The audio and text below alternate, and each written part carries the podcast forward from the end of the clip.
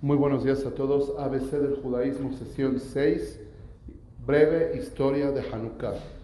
Ya hablamos de el levantamiento de los Maccabim, de los Hashmonaim, Matitiao y sus hijos.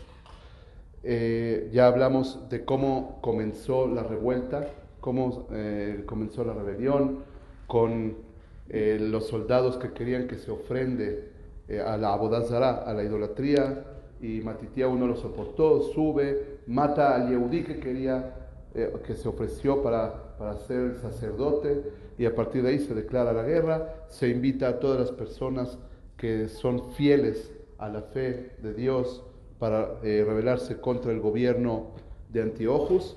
Y les voy a contar un, un, suceso que se habla mucho de ese suceso históricamente y alágicamente también. Sucede que, como les conté la vez pasada, eh, eh, los judíos fieles se escapan a los desiertos y se esconden en cuevas para no ser perseguidos o para poder cumplir la Torah y las mitzvot en las cuevas. Eh, eh, en una de esas eh, llegan los soldados griegos de Antiochus el día de Shabbat y le dicen a la gente ríndanse y salgan el día de hoy y este, ya abandonen sus prácticas, abandonen sus hábitos, abandonen su shmirah, su cuidado de Torah mitzvot y salgan en este momento.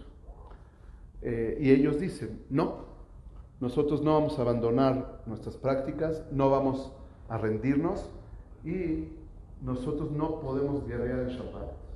Así dijeron. Si ustedes nos atacan, atáquennos, pero que se diga que hubo una desventaja absoluta, porque ustedes saben que nosotros no podemos guerrear el día de este día. Y los soldados mataron a toda la gente que estaba en las cuevas, eh, dice, el dice aquí el Sefer Maccabim que murieron aproximadamente mil personas en ese suceso. ¿Ok? A partir de eso, Matitiau hace una junta y avisa a toda la gente, si vuelve a pasar algo así, que lleguen los, los griegos a amenazarnos el día de Shabbat, tienen que guerrear el día de Shabbat a pesar de que sea el día de Shabbat. A partir de este momento guerreamos aunque sea Shabbat. Muy buena. Eh, entonces, ¿cuál es el debate? ¿Qué pasó aquí? Todos sabemos que hay un... E, esa es la historia que está en el Sefer Maccabim, ¿ok?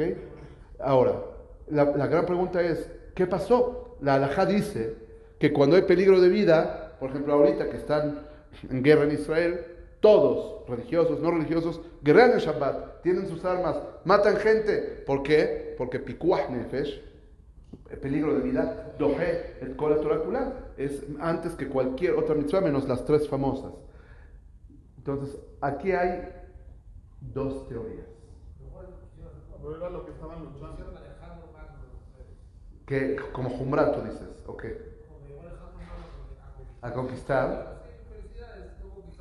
Ah, o sea, tú piensas que no, hubieran, no los hubieran atacado.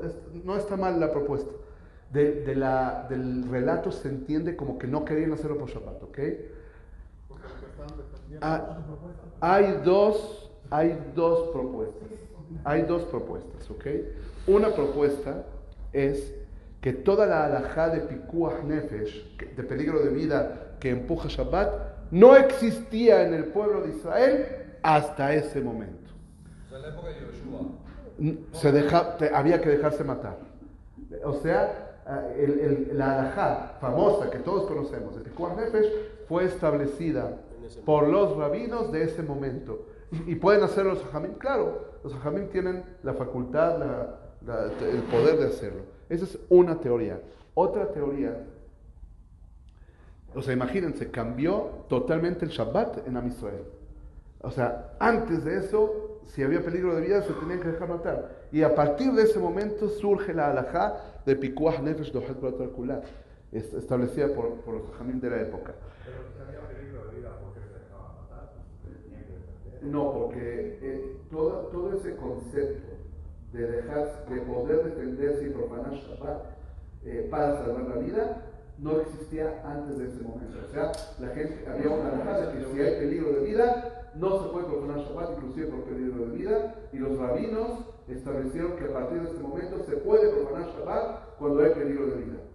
La segunda propuesta es que la gente que estaba en las cuevas era ignorante y no sabía la alhaja. La gente pensaba que, hay, que, que no hay, que, no se puede profanar Shabbat inclusive por peligro de vida. Porque a pesar de que eran muy fieles a la Torah y a las mitzvot, había ignorancia de conocimiento. ¿Ok? Entonces esta gente pensó que alágicamente no lo puede hacer y Matitiao tuvo que av- avisarles a todos, señores, no existe una alhaja así, por favor, entiendan la próxima vez que pase algo así, defiéndanse, ¿ok? Eso es muy interesante esta historia pequeña que sucedió y, eh, como dije, objeto de debate acerca del tema de la alhaja de Pikuach Nefesh en Shabbat. Baruch Adonai Le'olam, amén ve amén. Tena de Eliyahu.